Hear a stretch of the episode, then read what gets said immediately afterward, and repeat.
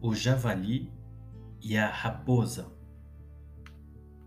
Uma fábula de Esopo. Um javali, postado perto de uma árvore, afiava pacientemente as suas presas.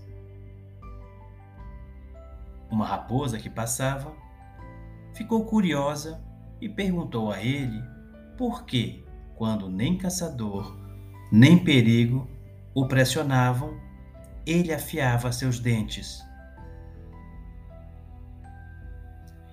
Não é à toa que eu faço isso, disse o javali.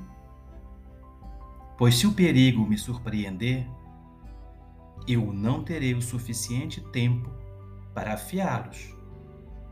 Mas assim, eu já os encontrarei prontos para fazer o seu trabalho. Moral da história? Esta fábula ensina que não se deve esperar pelo perigo para fazer seus preparativos.